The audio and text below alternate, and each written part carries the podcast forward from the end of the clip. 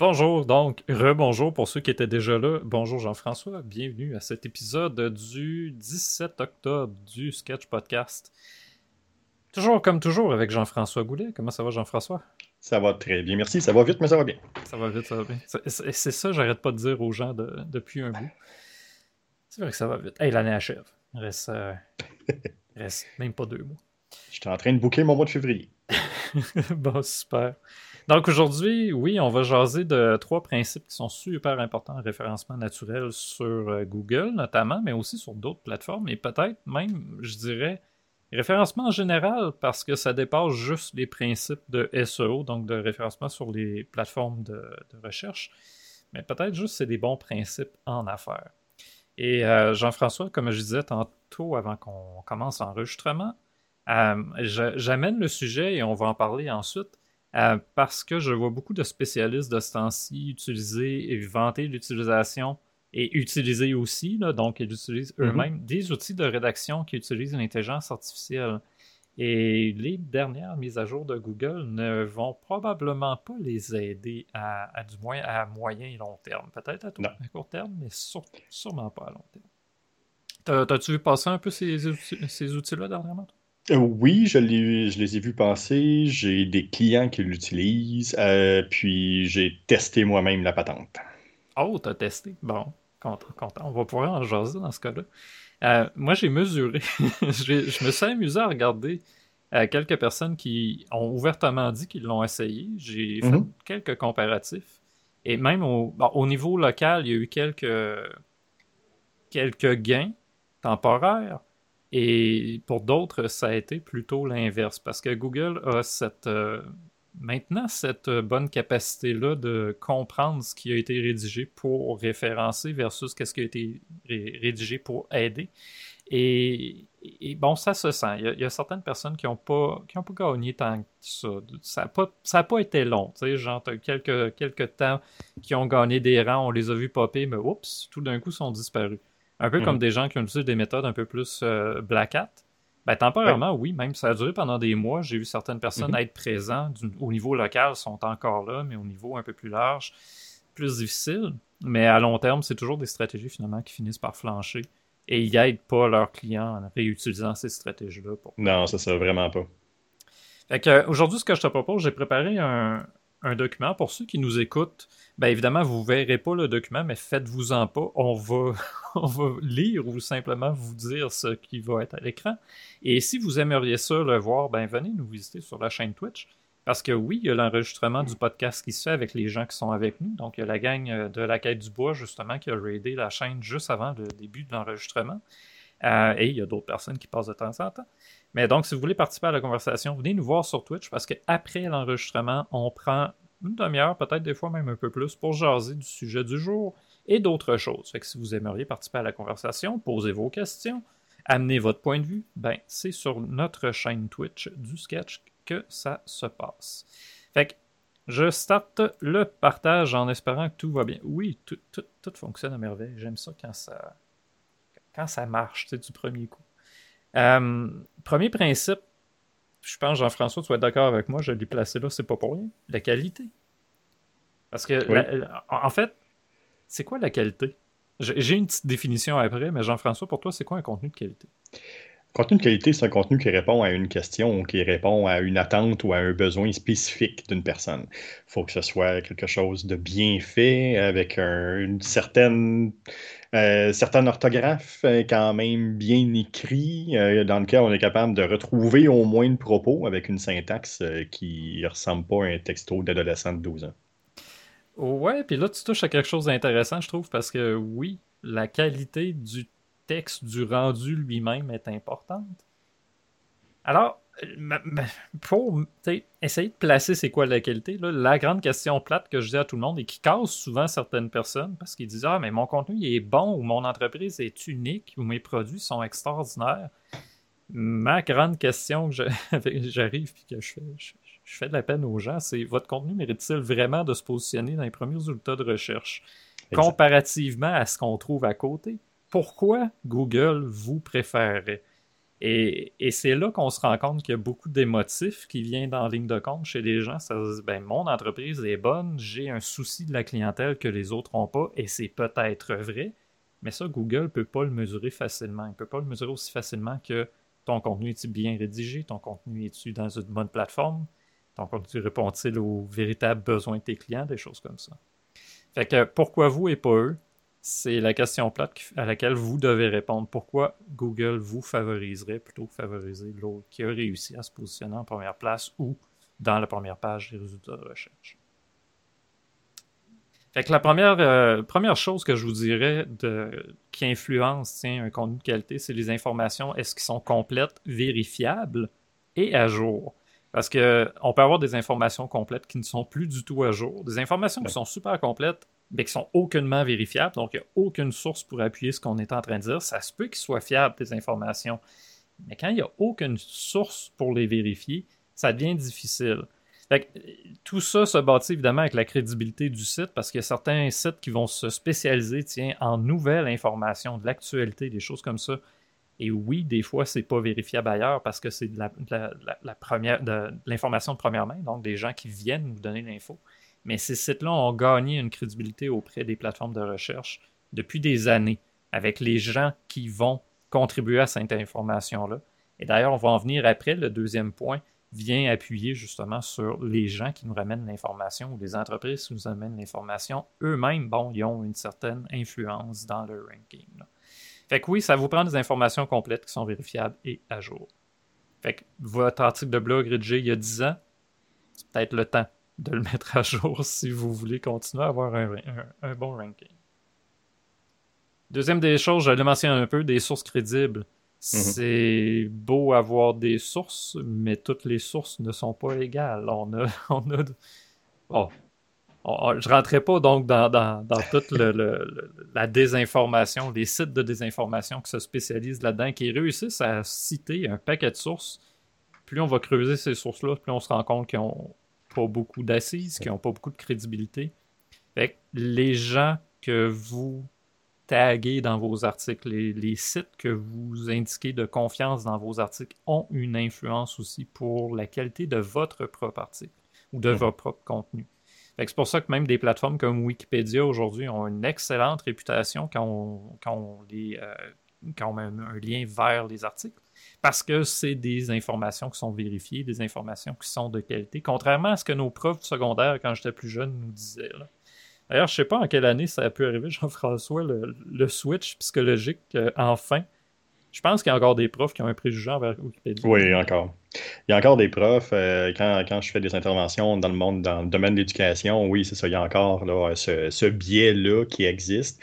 Euh, je pense que c'est quand euh, Wikipédia a ouvert son processus, a expliqué c'était quoi vraiment son processus de validation, de vérification, surtout pour ce qui est des écrits scientifiques puis des, des, écrits historiques.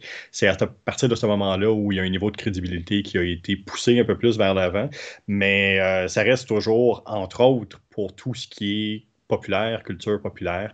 Euh, ça change très rapidement, puis euh, c'est modifiable aussi très rapidement. Donc, il y a certains secteurs d'activité où quand même, il faut le prendre avec parcimonie. Oui, ben, il y a, y a un avantage et un inconvénient. C'est le fait que ça soit ouvert. Tout le monde peut, tout le monde, entre guillemets, parce qu'il faut quand même que tu passes un petit processus de, de, validation. Est-ce que tu es quelqu'un de, fiable et crédible? Mm-hmm. Mais euh, tout le monde peut modifier. Donc, c'est pas long avant qu'une information soit mise à jour.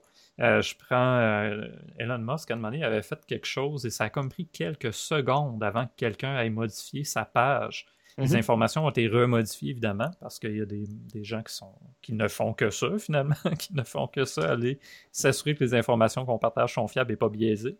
Mhm. Euh, mais de l'autre côté, ce que ça veut dire aussi, c'est que les gens ne peuvent pas l'utiliser pour des fins commerciales marketing. Ça doit être neutre. Et je pense que ça a participé un peu à échauder certaines personnes. Oui. Euh, oui. Tu sais, je sais pas dans, le cadre de ton travail à toi, mais moi, ça m'est arrivé souvent de me faire demander Tu peux-tu me créer ma fiche Wikipédia? Et j'étais, je leur répondais ben, Je peux te la créer, mais il n'y a aucune garantie qu'elle va rester comme toi, tu me dis de la faire. Parce que les informations que tu me donnes ben, sont biaisées. Je ne peux pas dire que ton produit, c'est le meilleur sur Wikipédia. Non, c'est en plein ça. Puis c'est, c'est un, une plateforme qui permet justement de véhiculer de l'information plus qu'un message. Euh, fait qu'on peut, on peut, on peut vanter ou on peut dire justement qu'est-ce qui se passe au point de vue technique, au point de vue technologique, au point de vue du produit, même au point de vue de la personne, euh, de l'historique de, de l'entrepreneur. Euh, mais on ne peut pas justement vanter, mettre de l'avant ou pousser trop une vente. Euh, avec cet outil-là, c'est automatiquement ça va être refusé. Ouais. Fait que, source crédible, Wikipédia c'en est une. Les sites gouvernementaux s'en sont aussi. Sont, sont très bien cotés en termes de crédibilité et de confiance. Euh, il va y avoir des sites de médias, pas tous les médias, mais certains médias sont très bien reconnus. Faites attention mhm. à tout ce qui est euh, Alter Média ou euh, les médias indépendants qui sont faits dans un sous-sol par des gens qui sont très bien informés sur YouTube n'ont pas la même crédibilité que CBC ou encore Radio-Canada. Fait euh, faites attention évidemment à quels médias vous faites confiance. Sans faute, sans faute de français, sans faute d'anglais, sans faute de linguistique, mais peut-être aussi sans faute euh, de intellectuelle, sans faute euh, mm. de jugement. Donc des contenus euh, dans lesquels on peut se fier finalement. Donc des contenus qui ne contiendront pas d'erreur au niveau aussi de, de l'information qui est partagée. Parce que de plus en plus, Google et les autres plateformes de recherche sont capables d'identifier le type de contenu qui partage des informations. Et oui, il y a des pénalités. D'où certains politiciens d'ailleurs qui se plaignaient, ben pourquoi moi mon contenu n'est pas bien référencé? Ben parce qu'ils participent à véhiculer des, mauvaises informations ou à susciter de la violence. Euh, il y a certains contenus qui vont faire des fautes de jugement et que, notamment par des politiciens ou des personnes très influentes. Et ce type de contenu-là n'est vraiment pas favorisé sur des plateformes de recherche. On va plutôt favoriser des informations généralement neutres. Euh, donc qui viennent de médias, de, gens qui ont un certain euh, travail journalistique derrière, plutôt que d'un politicien particulier qui, on le sait, va probablement avoir un certain biais par rapport à sa vision et à sa, façon de véhiculer l'information.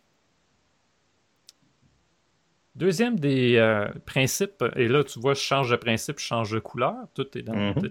tout, est bien pensé pour que ça soit. Fait que les gens qui ne nous voient pas maintenant, on a changé de couleur. L'autorité, et l'autorité, tu vois, je pense que c'est un, concept moins bien compris. Euh, il, y a, toujours les trois l'acronyme EAT en anglais, là, expertise, euh, trust, euh, trust et authority. Authority en mhm. anglais. Et l'autorité, c'est souvent celui des trois que les gens arrivent moins bien à comprendre. Et ben, avant d'arriver dans, un des points, justement, je, veux dire, plus que jamais, Google est capable de, de mesurer avec une faute mesurer ER et non pas E.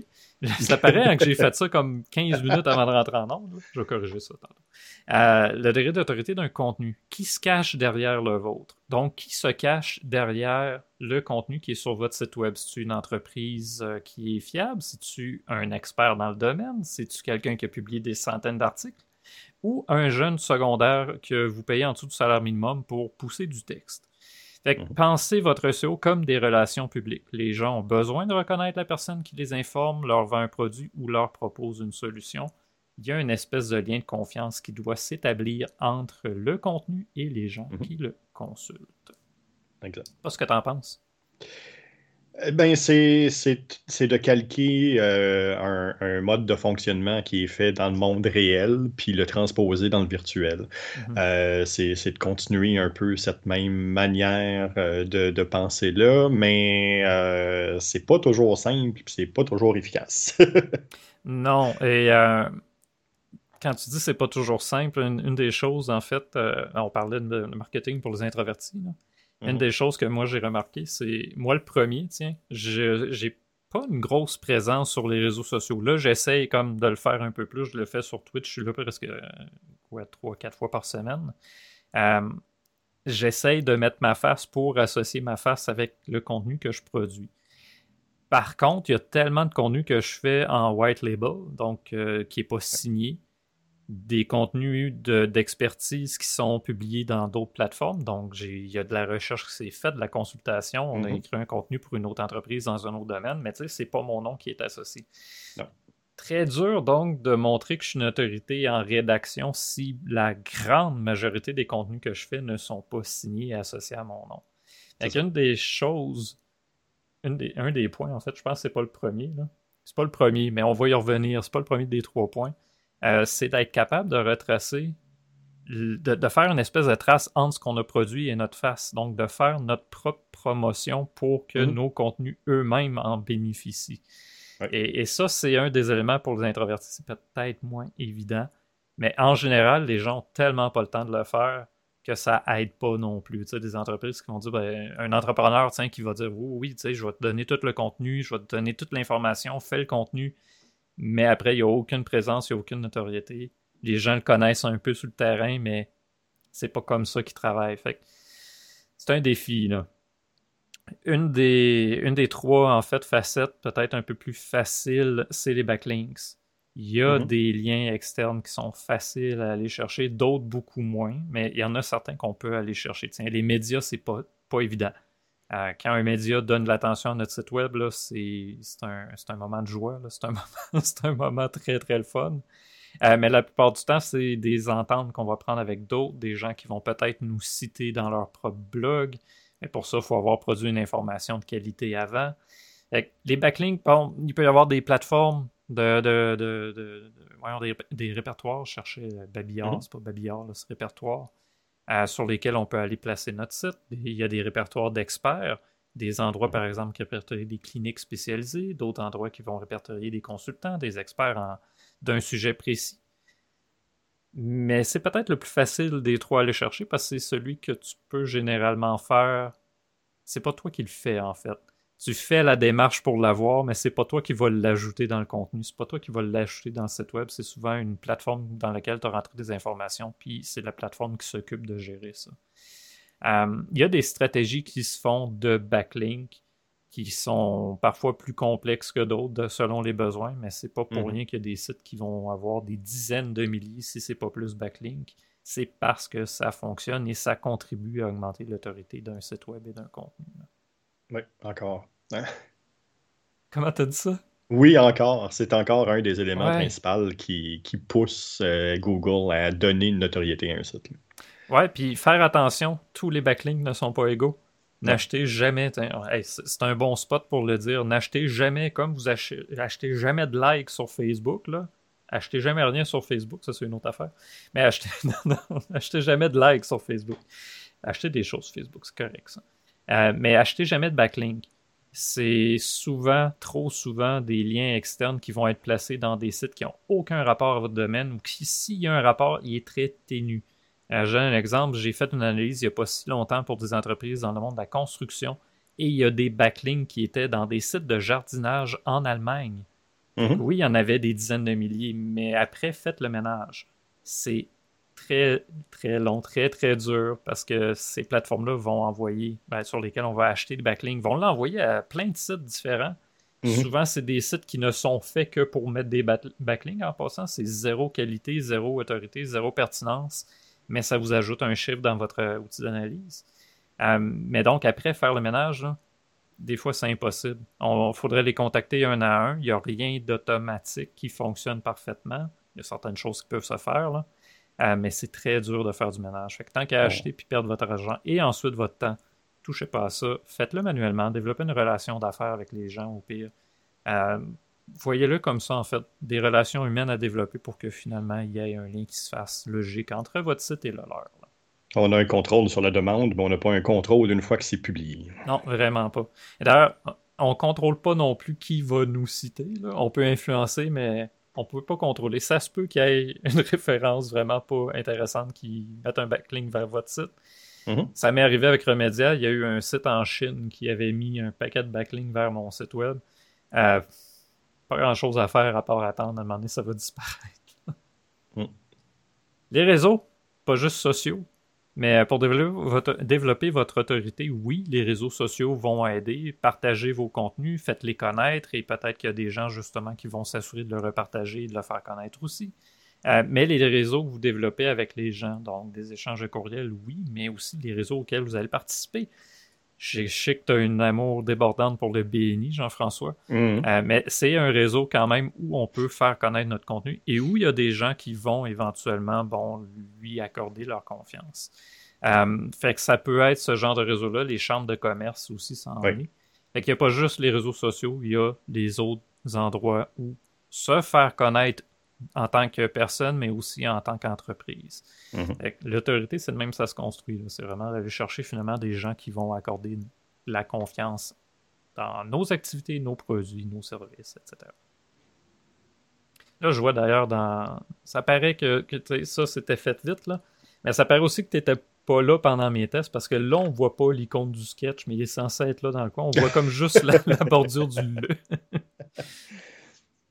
Euh, Puis les contenus signés. Et ça, c'est un gros défi pour, euh, quand je mentionnais tantôt, là, les contenus que je fais en white label, je peux pas les signer. Des fois, même, c'est la personne Non, pour ça. qui je ré- je rédige qui va les signer. Et la Mhm. personne pour qui je rédige va dire j'en suis l'auteur. Mhm. Ça fait mal quand ça fait mal des fois de voir certaines personnes prendre le, le crédit, l'attribution finalement de- du contenu qu'on a produit, mais de- ça fait partie de la game. Euh, mais dans notre cas, donc ben, pour les entrepreneurs, pour les travailleurs autonomes, n'hésitez pas à signer votre propre contenu dans votre propre site web. Faites-le pas juste au nom de votre entreprise. S'il est dans votre blog, c'est déjà votre entreprise tiens, qui va, ou plutôt dans le blog de l'entreprise, c'est déjà l'entreprise qui en prend le crédit. N'hésitez pas à signer, à mettre votre nom en dessous. Plus vous allez en avoir, plus ça va être facile après de comprendre ce que vous avez écrit, euh, à quel point vous connaissez la patente, de, de- de- de référer finalement votre nom pour le type d'expertise que vous avez. Peu Comme le même principe, si vous écrivez un livre, euh, mettez-le pas anonyme. Hein, Si vous écrivez un, un livre sur un sujet particulier et que vous montrez votre expertise, il faut qu'on puisse associer votre nom à ce contenu. Avec ouais, des contenus signés. Pas toujours facile, mais très important. Pour les rédacteurs qui en font beaucoup, peut-être essayer de voir s'il n'y a pas des ententes que vous pouvez prendre, au moins que les gens mentionnent que vous les avez aidés sur les réseaux sociaux. On revient au deuxième point des réseaux. C'est peut-être une façon aussi de montrer que vous pouvez aider ces gens-là à mettre leurs idées, leur cerveau sur papier. Troisième principe, la pertinence.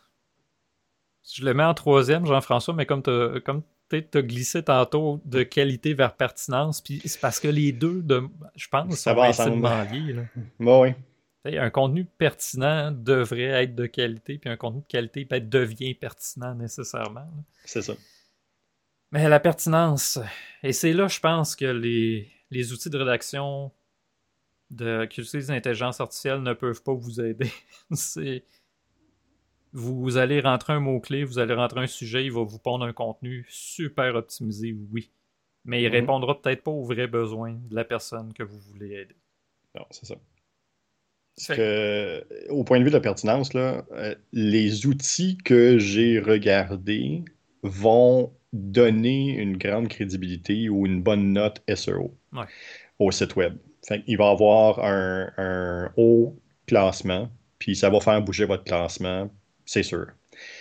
Ça n'amènera pas de visite. Ouais. Et puis le gros problème est là, puis c'est là que le pertinent devient très important.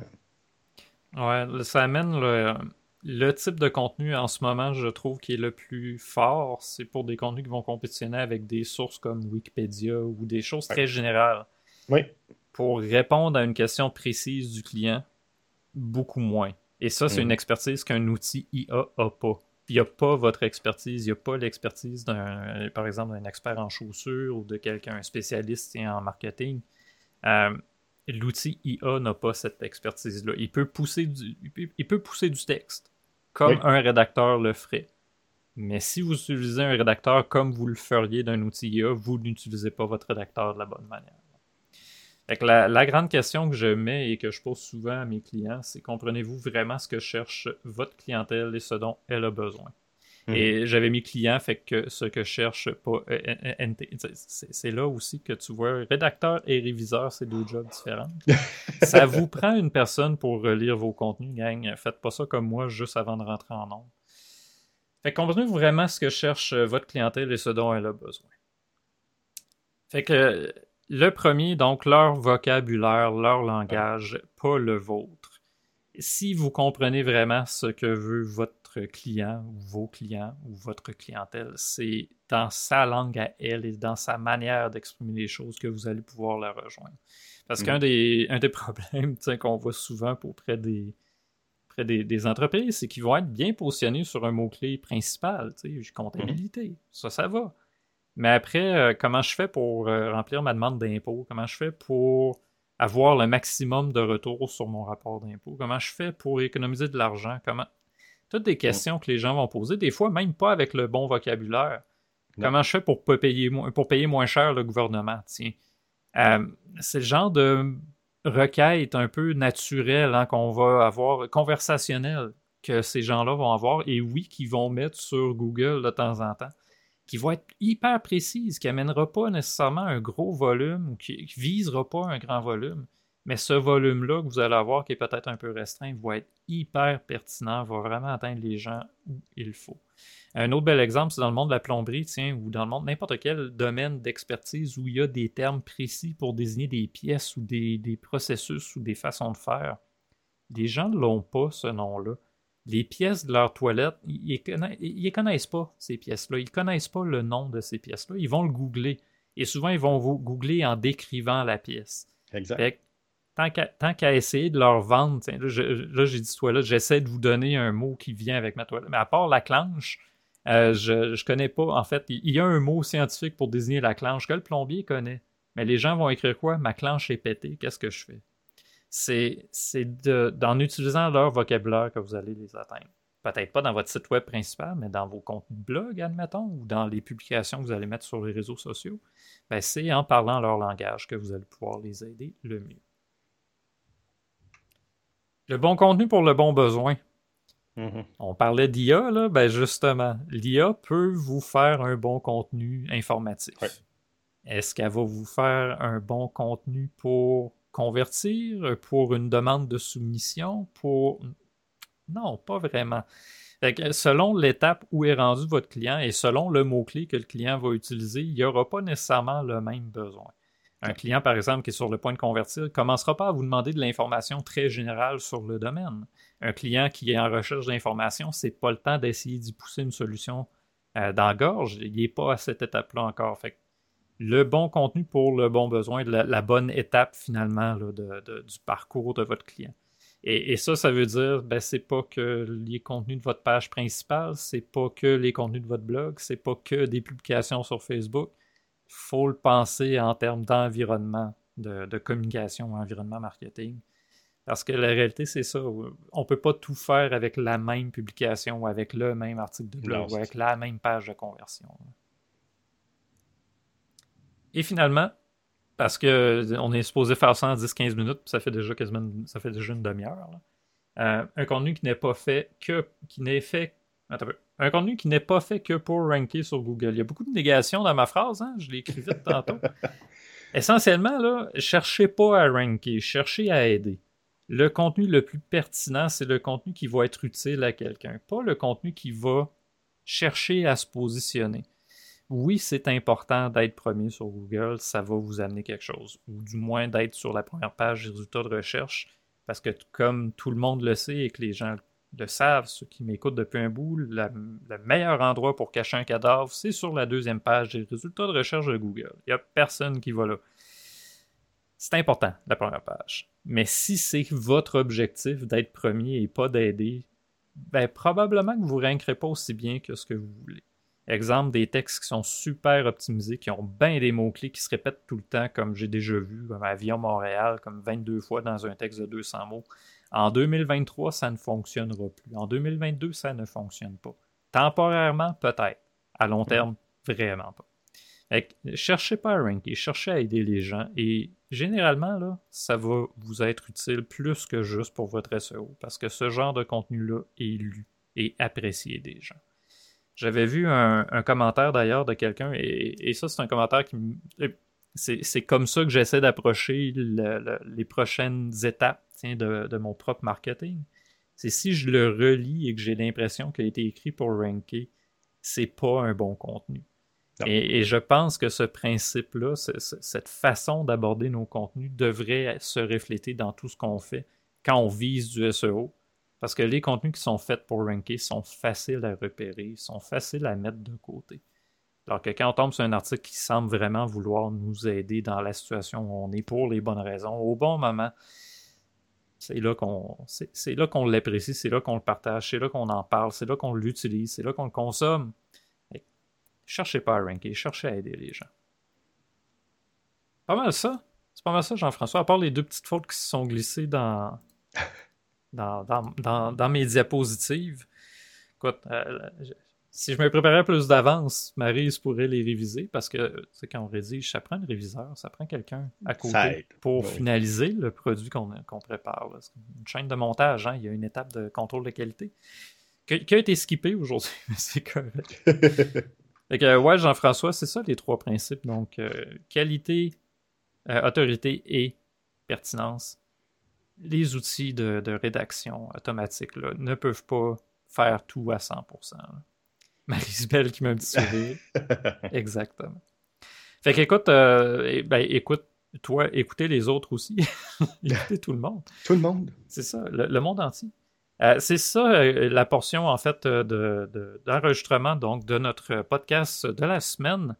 Les trois principes essentiels à votre SEO en 2023, c'est des principes qui sont déjà là. C'est des principes d'affaires qui sont même déjà là depuis des années. Ça ne change pas et ça reste des, ça, reste des, pratiques, des bonnes pratiques. C'est pas des, pas des trucs comme euh, des recettes. Non, c'est des méthodes de travail, c'est une approche, c'est une façon de faire. Là, je sais pas, c'est, là, je sais pas si vous lancez un SEO, de toute façon, c'est une guerre à long terme. C'est pas du tout un, quick fix qui va vous aider en SEO. Non, non, non, c'est ça, c'est en plein ça. Puis je le, nerf de la guerre, c'est la pertinence, surtout avec les nouvelles euh, mises à jour que Google est en train de faire. Euh, déjà, on le voit puis on le sent. Euh, Google veut de plus en plus aider le monde à trouver une réponse à leurs questions. Fait que plus c'est pertinent, plus ça répond exactement à la question qui est posée, mais plus, plus, plus, ouais, c'est ça, plus on est capable vraiment d'augmenter cette, cette notoriété-là, puis ce ranking-là à ce moment-là la qualité, admettons, de la qualité linguistique, ça se contrôle. On peut rajouter quelqu'un dans le processus pour réviser, par exemple. Oh, salut, Marie. Ouais. L'autorité, c'est quelque chose aussi qu'on peut aider. C'est quelque chose, c'est que, mettons, tu fais une petite stratégie, tu trouves des sites pertinents, tu contactes, tu, fais tu, développes des relations, puis bon, il y a une certaine entraide qui peut se faire. La pertinence, c'est pas quelque chose qui s'invente, c'est pas quelque chose non plus qui va se, gagner facilement en, par exemple, installant un HTTPS sur ton site web. C'est pas parce que tu as un certificat SSL que tu vas gagner en pertinence. Non. La pertinence, ça part aussi d'un vouloir. Et ça, ben, c'est pas toutes les entreprises, c'est pas tous les entrepreneurs qui sont prêts à aller de ce côté-là. non, ça, demande quand même pas mal d'efforts. Hein. Mm-hmm. C'est ça. C'est là que le SEO, je pense, se distingue aussi d'autres approches si on veut attirer des gens vers notre site web, donc faire du inbound marketing de qualité, ah ben, on n'a pas le choix. Il faut être pertinent pour les gens qu'on veut atteindre. Si on ne l'est pas, ils vont juste trouver autre chose. Et même si on, on rank premier, ils vont probablement fermer la page puis aller sur le deuxième lien. Parce qu'on n'a pas réussi à les aider pour vrai. Fait que, ouais, c'est pas mal ça pour l'enregistrement d'aujourd'hui, Jean-François. Euh, comme je disais euh, au début de l'enregistrement tantôt, euh, si vous aimeriez participer à la conversation, venez nous rejoindre sur Twitch parce que immédiatement après que je vais dire ben voilà, c'est tout pour aujourd'hui, on va continuer à jaser, mais ça va se passer uniquement sur Twitch avec les gens qui sont présents et entre nous, Jean-François, si personne veut jaser avec nous.